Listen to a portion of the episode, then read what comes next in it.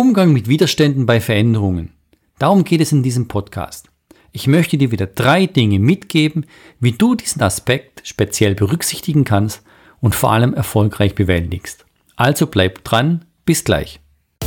Hallo und herzlich willkommen zu Einfachheit und Innovation, dem Unternehmer-Podcast für mehr Erfolg in deinem Business. Hier gibt es die persönlichen Praxistipps und magischen Umsetzungsempfehlungen von Michael Hartschen. Es war das Jahr 1998, ganz konkret das Gründungsjahr von Brain Connection, meiner ersten Firma. Wir hatten eine Präsentation zusammengestellt und waren zum Gewerbeverband gegangen. Wir wollten dem Gewerbeverband klar machen, dass das Internet in der Zukunft auch gerade fürs Gewerbe sehr große Potenziale bietet. Zum Beispiel ein Autohändler. Zukünftig werden Autos über das Internet verkauft. Neue Autos könnten ausgewählt, konfiguriert werden und die gesamten sogenannten Gebrauchtwagen sind dort online aufzufinden. Du kannst dir vielleicht vorstellen, heute lachen wir darüber. 1998 hat man über uns gelacht. Man hat nachher gesagt, ja, ist alles schön und gut, aber sowas wird zukünftig nie passieren. Das Internet ist für alle anderen, aber sicherlich nicht für den Handel geeignet und schon gar nicht für Automobile. Denn wir müssen den Kunden sehen und beraten. Das ist das Wichtige. Aber das Internet für alle, aber für uns nicht. Bumm. Das war eigentlich ein Riesendämpfer. Ja, und heute? Wie einfach ist es heute, einfach ins Internet zu gehen, einmal vorzuselektieren, was für ein Auto einem gefällt? Oder vielleicht auch schon mal anfangen zu konfigurieren und zu schauen, welche Möglichkeiten es gibt. Natürlich gehen wir auch in ein Autohaus, aber häufig ist es eben die Kombination daraus. Das nur als ein Beispiel dafür, dass Veränderungen und vielleicht auch deine Vorstellungen, was einfach ist, nicht immer überall und bei allen gleich ankommt. Daher möchte ich dir drei Dinge mitgeben. Punkt eins: Nicht alle sind gleicher Meinung. Darauf muss man dich eigentlich vorbereiten. Punkt zwei: Der radikale Weg. Es kann sein, dass du vielleicht in einer gewissen Umgebung gar nicht die Möglichkeit hast, wirklich einfache Lösungen zu entwickeln. Und da müssen wir was ändern. Und Punkt drei: Befähigung und Selbstermächtigung. Wenn du es schaffst, ein Team, auch das mit Widerständen behaftet ist, zu befähigen, und einen gewissen Wandlungsprozess hervorzutreiben und zu definieren, dann hast du eigentlich gewonnen. Und da möchte ich noch ein paar Tipps dazu geben. Kommen wir zum ersten Punkt zurück. Nicht alle sind deiner gleichen, gleichen Meinung.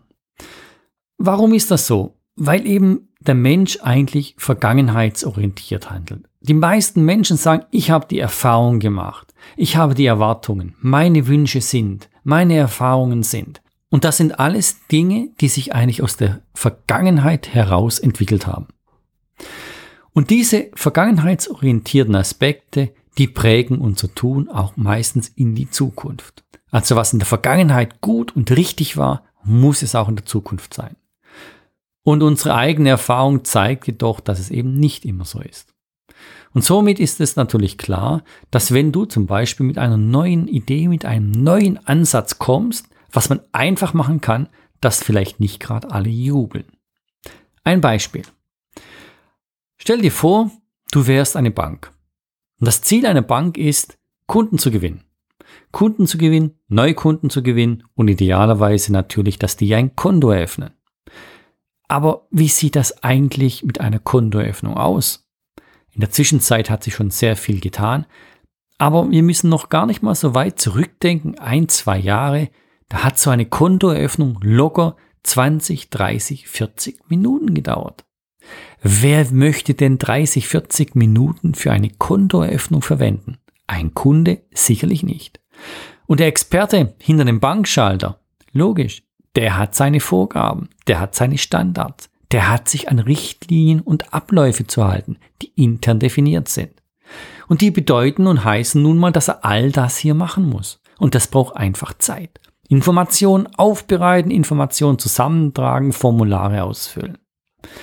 Und das führt dazu, dass wenn du natürlich kommst und sagst, hey, keine halbe Stunde mehr, fünf Minuten, dass natürlich nicht jeder gerade in die Luft springt. Vor Begeisterung.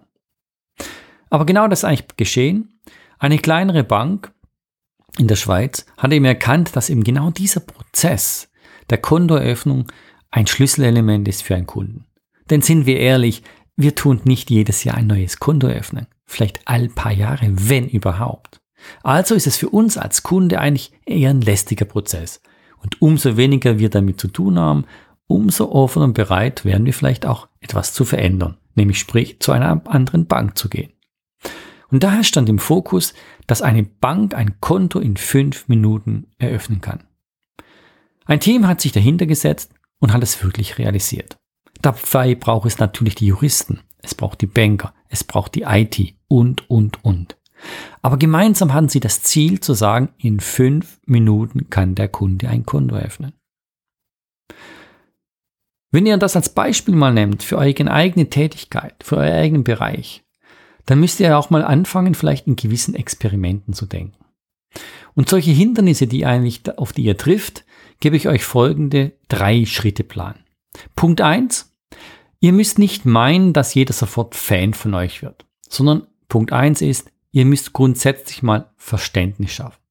Ihr müsst Verständnis bekommen für das, dass hier ein Handlungsbedarf herrscht und Verständnis dafür, dass die bestehende Lösung eben nicht die Lösung ist, die auch in Zukunft erfolgsrelevant sein wird. Punkt zwei wird dann sein, dass man eigentlich eine gewisse Neutralität erreichen möchte. Dass es von dem Team, von diesen Fachbereichen und Personen einfach eine gewisse Offenheit nahegelegt wird.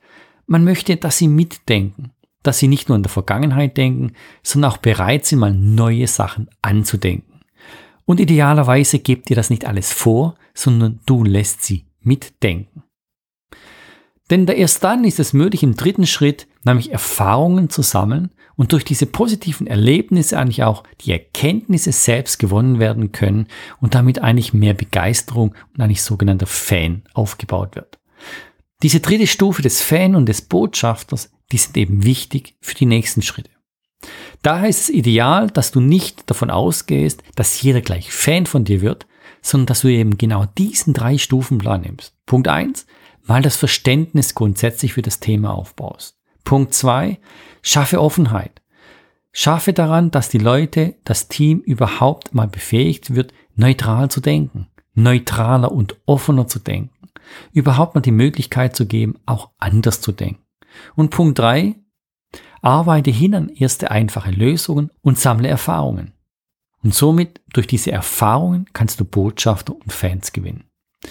Und das ist der erste wichtige Punkt in dem Zusammenhang. Ja, nicht alle sind gleicher Meinung, aber die Meinung kannst du aktiv entwickeln. Und mit diesem Drei-Schritte-Plan, wenn du dir diesen immer im Hinterkopf behältst, dann wirst du auch nicht das Team und die Leute eigentlich überrumpeln. Punkt zwei: Der radikale Weg. Zurück auf Platz 1. Das heißt nichts anderes. Wenn du in der Organisation und Struktur überhaupt keine Chance hast, weil die Widerstände so groß sind, dann suche dir einen Promotor oder du bist selbst dieser Promotor, der Zugang zu Ressourcen hat und mach das in einem gesonderten Bereich. Geht von mir aus auch an einen anderen Standort, mietet euch eine Scheune, geht in ein anderes Bürogebäude, geht an einen anderen Ort. Wenn du der Meinung bist, dass hier wirklich ein Vereinfachungsbedarf notwendig ist und das für die Zukunft extrem wichtig ist und das in den bestehenden Strukturen nicht möglich ist, dann schaffe andere Strukturen. Reiß das Team raus aus diesen alten Strukturen und gehe an einen ganz anderen Ort. Heutzutage gibt es so viele Möglichkeiten, sogenannten Social Hubs oder Innovationspark oder andere kleinere Büromöglichkeiten oder Bürogemeinschaften. Da finden sich immer Wege dafür.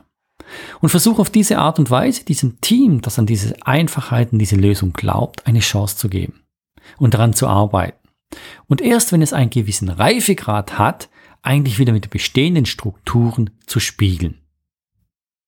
Somit hast du genügend Zeit, wirklich inhaltlich zu arbeiten und nicht dauernd Energie verschwenden zu müssen an all diesen Begründungen, warum etwas nicht gehen soll. Dieser radikale Weg eignet sich natürlich für Prozesse, wie aber auch für Dienstleistungen, auch für, für Produkte. Du kannst aber auch neue Geschäftsmodelle auf diese Art und Weise eigentlich probieren, indem du zum Beispiel Online-Geschäft aufbaust, eine separate Webseite machst, vielleicht eben auch einen ganz anderen Namen gibst und einfach mal diesen Prozess übst. Also die Möglichkeiten heute sind eigentlich sehr vielfältig. Gut, und der dritte Schritt, fang an zu befähigen.